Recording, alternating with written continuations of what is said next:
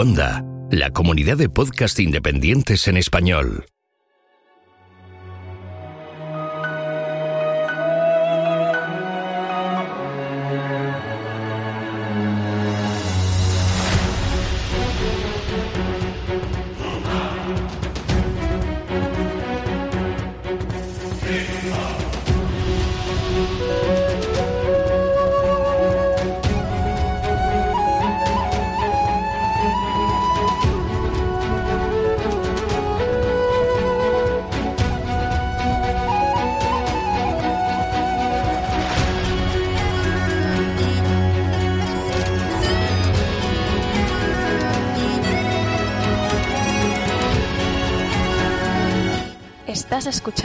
Geocastaway, el podcast de geología y ciencias de la Tierra.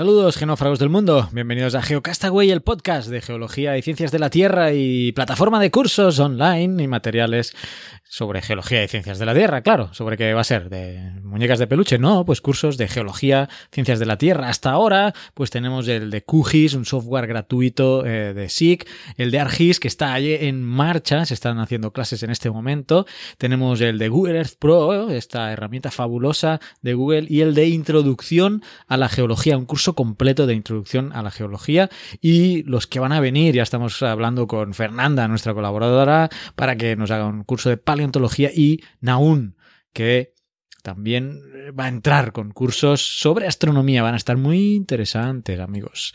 Así que mmm, estad atentos y suscribiros, porque el 50% de descuento se acaba el 15 de mayo. ¿eh? El 15 de mayo a mitad de precio las suscripciones y por ser el lanzamiento, recordad que lanzamos el 13 de marzo y por boletín, eh, por mail os enviaríamos el, el, código de descuento. Así que suscribiros al boletín, tan fácil como ir a geocastaway.com, suscribirse eh, y además por suscribirse vais a recibir eh, una una clase gratis del curso de introducción a la geología, vais a poder una, ver una de las clases gratis y el curso perdón, el curso no, el libro en PDF de Francisco Anguita de Biografía de la Tierra, que hemos conseguido el permiso del autor para promocionar o para difundir su libro en, en PDF, tenemos el permiso, y así que suscribiéndose al boletín de Geocastaway recibiréis eh, el PDF del libro Biografía de la Tierra que es uno de los libros que recomendé hace unos podcasts atrás, en, algún mensual, eh, de los esenciales para cualquier aficionado a las ciencias de la Tierra, pues este libro de Francisco Anguita y ahora lo hemos conseguido para vosotros, gratuitamente, solo por suscribiros al boletín lo recibiréis a vuestro correo. Y hecho esta introducción, estaréis pensando, bueno, ¿Qué, ¿Qué, hace este? Hablando, Carles, que, pero a ver, eh, hoy no tocaban a los chicos de IES, ¿eh? Rafael Dieste. Bueno, pues sí, sí, tocaba a ellos, pero precisamente por el tema de las vacaciones de Semana Santa, que este programa lo podría titular especial Semana Santa. A ver, oigo procesiones. Pues bueno, ha estado un poco atareada Marisa para coordinar eso. Así que digo, bueno, pues me, voy a echar yo aquí un especial. No sé qué va a pasar o qué no va a pasar. Eh, pero la cuestión es que alguna cosa vamos, vamos a comentar por aquí. Eh, por ejemplo, una de las primeras cosas eh, va a ser el tema de Colombia.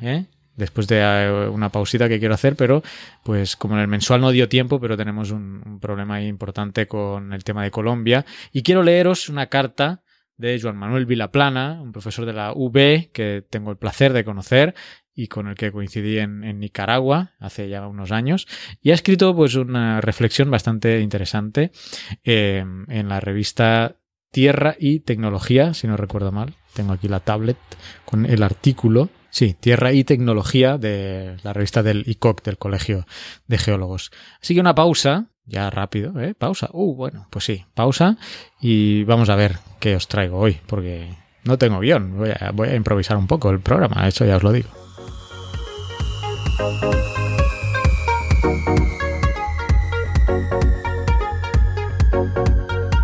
Estás escuchando Geocastaway, el podcast de geología y ciencias de la Tierra.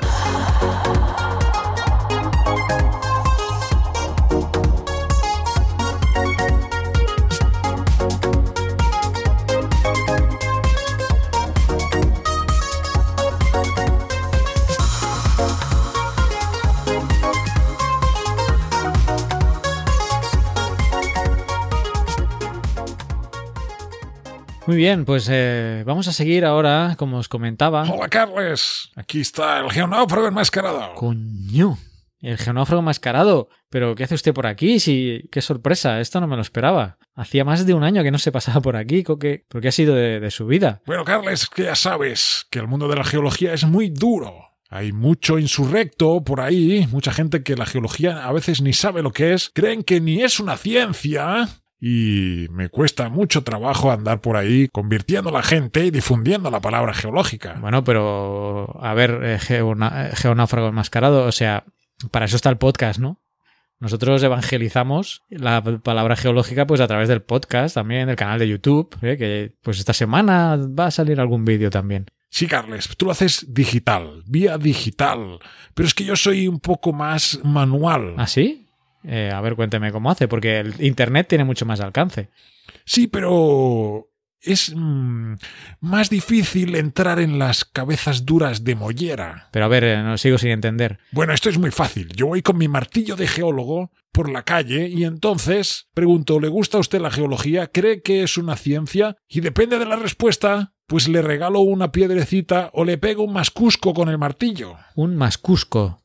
Eh, creo que no había oído nunca esa palabra, pero, pero bueno, no, no, no creo que sea la manera mm, ideal ¿eh? de ir convirtiendo a la gente a la geología. Bueno, de todas formas, eh, estoy sorprendido de su presencia por el programa. Eh, ¿qué, qué, qué nos depara hoy? Eh, me, me da un poco de miedo, porque las últimas veces que ha aparecido por aquí, básicamente viene, viene a cantar. ¿Cantar?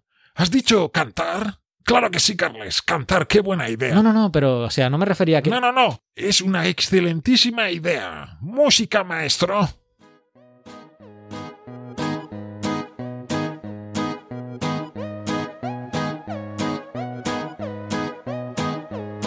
Voy solo por el campo y allí lo lejos está un montón de piedras y un gran mineral. A mí no me importa qué tan viejo es, porque sé que sabes que antropoceno no es joder, qué manía hoy con él lo que hay que ver. Si plástico aquí, te polla, ya dejémoslo estar. Si decís que antropoceno es, yo me voy y os dejo aquí porque estoy hasta las narices de tata gilipollas. ¡Ey! Espera, para, para el carro, ¿dónde vas, tío? O sea, que, que no estamos de acuerdo con el antropoceno, pero que si con ese vocabulario nos van a chapar el podcast, tío. Eh, ¿al- ¿Alguna cosa más de, que vas a aportar hoy? Bueno, la verdad, eh, no. Bueno, pues hasta el año que viene entonces, ¿eh? Si quiere dejar de pegar martillazos a la gente, pues ya sabe, puede venir al podcast y evangelizar a través de la palabra por este medio, ¿vale? Bueno, Carles, pues nada. Que tengas una buena Semana Santa y me voy.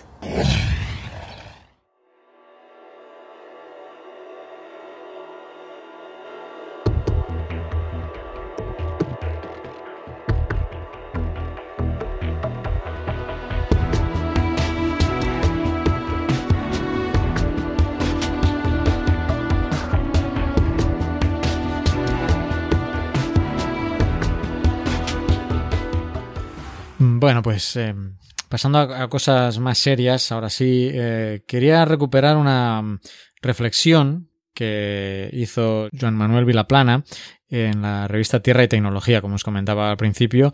Eh, una reflexión que escribió el 4 de abril del 2017, o sea, hace eh, poco, y hablaba sobre la catástrofe de Mocoa en Colombia, que es muy probable que hayáis visto eh, en televisión y en YouTube, pues imágenes sobre, sobre esta catástrofe de dimensiones importantes, de avalanchas, mm, flash floods, correntadas, Mm, deslaves, bueno, eh, un total de 250 muertos, cientos de desaparecidos eh, por inundaciones y deslizamientos, como os decía, y por la fuerte intensidad de la lluvia que fue la que desencadenó todo, todo este tema. Esto ocurrió el 31 de marzo en Mocoa, en la provincia de Putumayo, que está al suroeste mm, de Colombia. se desbordaron tres ríos eh, flujos torrenciales de lodo, piedra, eh, sorprendieron a la gente durante la noche, que también agravó la situación, ¿no? Cuando uno está en casa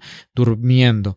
Y la, el escrito de, de Vilaplana, que no lo llegué a tener de profesor, pero sí coincidí con él eh, en la Universidad de Barcelona, empieza con una frase que me parece significativa. Dice que los árboles del cambio climático no nos tapen el bosque de la mala gestión territorial. Y sigue, el pasado sábado, en unas declaraciones recogidas por el diario colombiano El Heraldo, el responsable de Naciones Unidas en Colombia dijo, el cambio climático provoca resultados tremendos en los desastres naturales, como la avalancha en Colombia que mató a más de 200 personas y las emergencias por fuertes lluvias en Ecuador y Perú cierra comillas, ¿no? de texto citado por este responsable. Entonces el artículo se refiere un poco a estas declaraciones, ¿no? Es evidente que las intensísimas lluvias, dice Vilaplana, que provocaron los ríos de lodo, rocas y árboles flotando que destruyeron una buena parte de la ciudad de Mocoa, han sido debidas a un fenómeno meteorológico muy severo que puede ser atribuible al cambio climático. Pero los efectos catastróficos sobre la población no se habrían dado si las edificaciones donde vivían las víctimas no hubieran sido construidas en las zonas inundables de ríos y torrentes. Precisamente lo que hablábamos hace creo que dos mensuales con Oscar. A raíz, creo, de la alud de nieve que va a mencionar o a citar brevemente Vilaplana más adelante. Está claro que en estos momentos la atención prioritaria debe centrarse en la gestión de la emergencia, hay que enfocarla en los afectados y en las familias de las víctimas. Pero no podemos esperar demasiado para reflexionar sobre los errores en la gestión y planificación del territorio, especialmente en la no consideración de las zonas expuestas a los riesgos naturales, a la hora de edificar y construir infraestructuras. Sigue Vilaplana. En nuestro país, refiriéndose a España, aunque las condiciones de vulnerabilidad social y estructural frente a los fenómenos naturales sean diferentes, no estamos exentos de esta problemática. Recordemos los efectos de los últimos temporales en la costa mediterránea en enero de este mismo año 2017 o el temporal de Levante de diciembre de 2016 que afectó a la comunidad valenciana, Murcia, Almería y Baleares, dejando cinco muertos y cantidades de lluvia en algunos puntos por encima de los 600 litros por metro cuadrado. O de las trágicas inundaciones con tres víctimas mortales en la población de Agramunt en el centro de Cataluña en noviembre de 2015 solo por citar algunos casos recientes. El informe RISCAT sobre los riesgos naturales en Cataluña, RISCAT es, un grupo de expertos en riesgos naturales en Cataluña, presentado, pues este informe presentado en 2008 nos dice que el 15% del suelo urbanizable en Cataluña está en zona inundable, el 15%. Esta problemática, similar en el resto de España, pone de manifiesto la gran exposición al riesgo de las áreas, atención a este dato, con urbanismo consolidado, donde las edificaciones ya estaban construidas antes de la normativa actualmente vigente, que prohíbe edificar en zona inundable. Es evidente que antes de la normativa había ya edificios y todavía existen eh, siendo viviendas de gente en muchos casos. La principal debilidad en la buena gestión de estos riesgos naturales la encontramos en los errores o en la falta de decisiones adecuadas en relación al territorio, el urbanismo y a las infraestructuras. Durante muchas décadas no se consideró ni en la planificación territorial ni en el urbanismo el factor de exposición al riesgo. Es evidente que, a pesar del buen conocimiento científico y tecnológico que tenemos, en mitigación de riesgos naturales no lo seguimos haciendo bastante bien. Seguramente debemos explicar mejor a la sociedad en su conjunto y a nuestros dirigentes políticos en especial que hay que invertir mucho más en prevención. Prevenir no es caro, reconstruir lo es mucho más, y las pérdidas de vidas humanas son irrecuperables. Y termina la reflexión con este párrafo. Lo decía hace unos meses en otro artículo a propósito de la luz de los Apeninos en Italia y del temporal de Levante en la costa mediterránea, y ahora vuelvo a insistir aún con más fuerza. Las administraciones deben tener claro que las políticas preventivas son indispensables para mitigar el riesgo, y por ello hay que tomar decisiones firmes y valientes.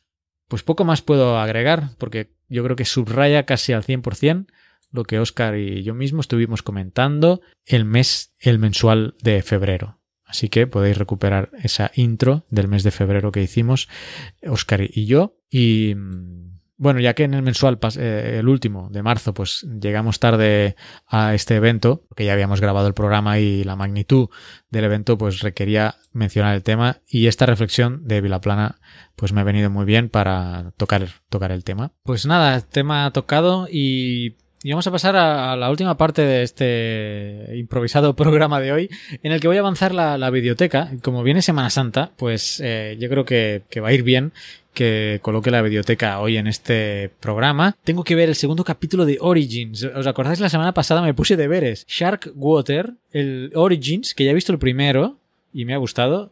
Ah, el segundo también. El primero era el fuego. El segundo, estoy hablando de memoria, el segundo era la medicina y el tercero es el dinero que ya ha salido y lo voy a ver, lo voy a ver y al regresar comento Origins, comento Shark Water y comento alguno más para terminar el programa, ¿vale? Un salto en el tiempo. Muy bien, pues ya estoy de vuelta y he visto Shark Water este documental de Rob Stewart, que, del cual hablaba la semana pasada por otro documental suyo, Revolution.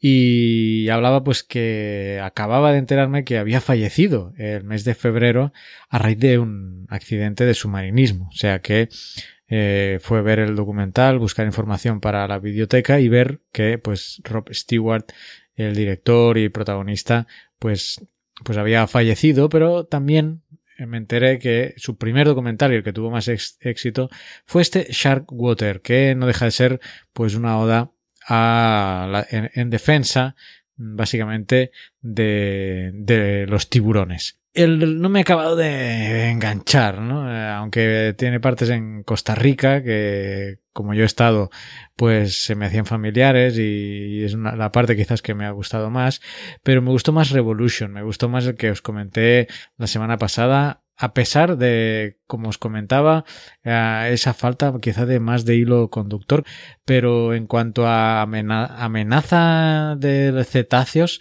y me acuerdo ya hace meses comentamos otro que se llamaba The Cove y ese sí que realmente me gustó más, eh, era mucho más impactante que, bueno, no es que haga falta ver sangre y vísceras, ¿no? Pero también la manera de rodaje, que era como una manera de, de misión imposible, porque intentaban poner cámaras ocultas en una bahía de Japón para filmar la masacre que hacían de los pobres delfines, eh, pues bueno, también hacía que te engancharas más, ¿no? Al, al documental. Eh, uno ya de ver tantos documentales y películas, pues a lo mejor acaba perdiendo un poco más la sensibilidad bueno, y necesita quizá más, más cosas nuevas, ¿no? A pesar de eso, pues es un buen documental, tuvo mucho éxito, este Sharkwater tuvo mucho éxito y, y saltó a la fama Robert Stewart por, por, este documental, pero mm, quizá después de haber visto mm, The Cove, y me acuerdo también, ahora hablando de cetáceos, eh, otros sobre orcas, que ahora no me voy a acordar, Blackfish, creo que se llamaba, eh, lo voy a mirar así rápidamente ahora aquí en, Google, pero creo que se llama Blackfish eh, sobre orcas, efectivamente, eh, que también está en, Netflix. este también, también era bastante bueno, me gustó más que, que este Sharkwater. En fin, yo antes Mm, sin desmerecer el trabajo de Rob Stewart, pues me gustó más The Cove, Blackfish y en tercer lugar, pues quizás dejaría este, porque la realidad es que sobre cetáceos no he visto tampoco mucha cosa. Em, ¿Qué más? Eh, os comentaba también antes de este viaje rápido en el tiempo que iba a haber el tercer em, episodio de Origins y bien, los dos primeros eh, bien en la línea de, los documentales de National Geographic que saben captar la atención eh, con un enfoque en el primer episodio sobre el fuego, en el segundo eh, sobre la medicina y este tercero sobre el dinero. Muy recomendable, faltan más episodios, pero mucho mejor que, que Mars, ¿no? Que había una expectativa mucho mayor, creo, en Mars mucho más dinero invertido por, por, la producción que se veía. Porque bueno, aquí al fin y al cabo mm, es Jason Silva el presentador, pero está en un plató. Eh, él ni, sale eh, viajando por el mundo ni nada. Él presenta desde un plató, es como la voz de Nov y de ahí pues se van cruzando pues recreaciones, eh, ¿no? Si se, se, ambienta en el pasado, pues recreaciones con personas, ¿no? De pues eh, neandertales o de otras épocas, eh, de la época medieval, etcétera. Bueno, bastante, bastante bien hecho. Muy recomendable. Supongo que lo estarán pasando también en, en España en el canal National Geographic. Este Origins. Vamos a otra. Esta es nueva. 300 millones de años. Esta es una producción eh, alemana que consta de dos episodios, dos episodios de 50, eh, 50 eh, minutos.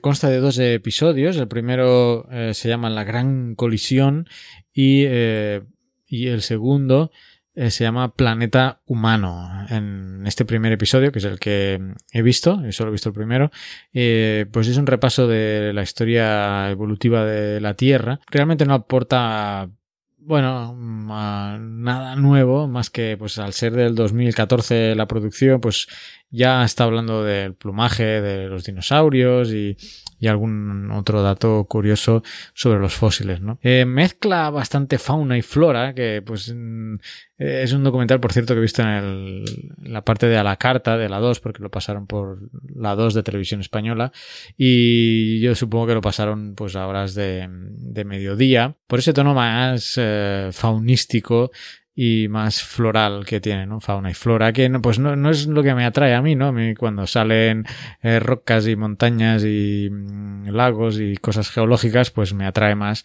Pero bueno, eh, cuando en este episodio pues hablaban de la muda de, eh, de la libélula, la, cómo se aparea la mantis religiosa o las, em, los comportamientos y vicisitudes sexuales del el uruguayo, pues bueno, a mí, pues la verdad, esa parte pues no, no me atrae demasiado. Eh, el segundo episodio, llamándose Planeta Humano, pues bueno, no, la parte humana sí que me interesa, no es que sea antisocial, entendedme. Más que nada son los bichitos y las florcitas. Pero bueno, el segundo puede estar interesante si se enfoca eh, pues en la parte antropológica de la evolución del ser humano, pues ahí puede interesarme. Eh, a pesar de todo, pues las partes que no hablan de amantis, ni urugallos, ni, ni libélulas, pues bueno, está bien. Eh, me, me, interesa esa parte que, que habla de formación, de, fósiles, de dinosaurios, eh, etc. Otro, para seguir, uno cortito, uno que dura 20 minutos y es de un compañero que tiene un podcast y también un canal de YouTube que se llama Astroblog. A lo mejor algunos de vosotros pues lo seguís, Astroblog con V. Si no, pues entráis en su canal de YouTube y, y lo seguís y ahí tiene él eh, ha hecho un documental que dura media hora que no ha podido mm, distribuirlo, parece ser, y lo ha puesto gratuito pues ahí en YouTube. Él es un es astrónomo, se dedica a la divulgación científica y se ven partes de cómo él eh, divulga el tema astronómico entre, entre niños, ¿no? Es parte de, ese documental. Pero como os digo, ¿no? Aparte yo lo conozco a él, no personalmente, pero de seguirlo en su podcast que se llama Astronomía y algo más, quiero recordar, que por cierto forma parte de Cuonda, también de nuestra asociación con, con, con y, pues pertenece ahí. Y bueno, centrándome en el propio documental, ah, eh, se titula Expansión acelerada. Se centra básicamente eh, en ese aspecto, ¿no? En el aspecto de que es de, desde que se descubrió que hay una fuerza mayor o inversa a la gravedad, digamos, que hace que en vez de que por gravedad se esté colapsando el universo, lo que se ha visto es que el universo se está expandiendo ¿eh? y eh, eso fue una gran revolución a, nivel mundial eh, ver esa fuerza que creo que no se tiene constancia todavía de qué está hecha y qué pasa aquí y que es más fuerte en la repulsión que la propia gravedad o que la propia gravedad hace atrayendo a los cuerpos.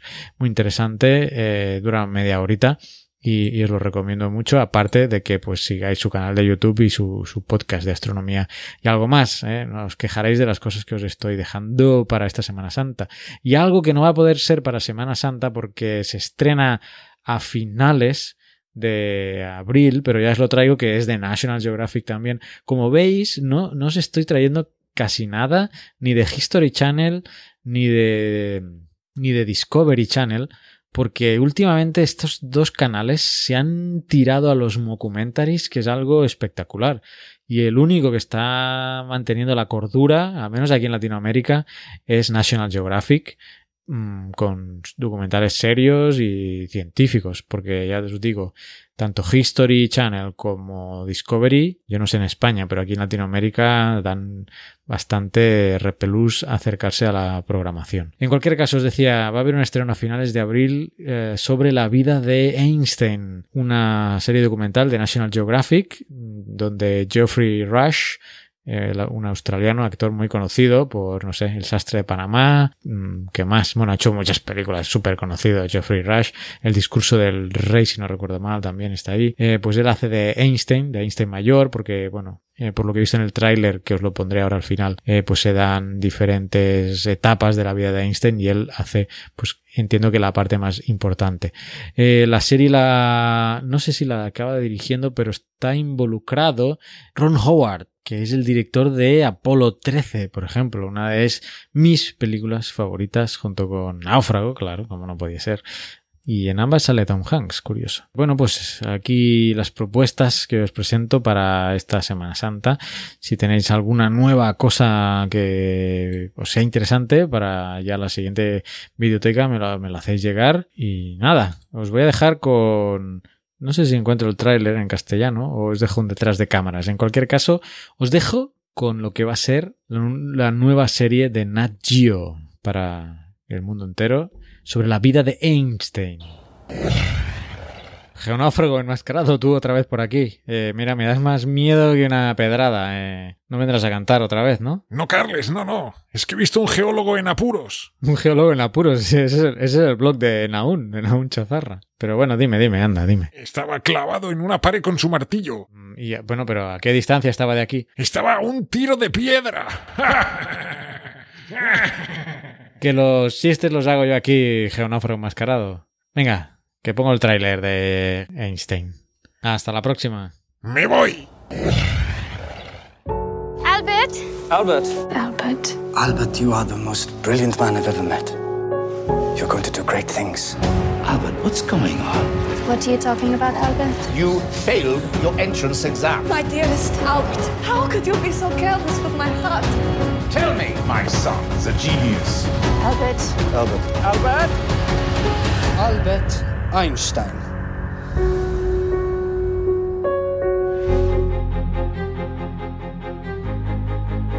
Envíanos tus comentarios, preguntas o sugerencias a geocastaway.gmail.com.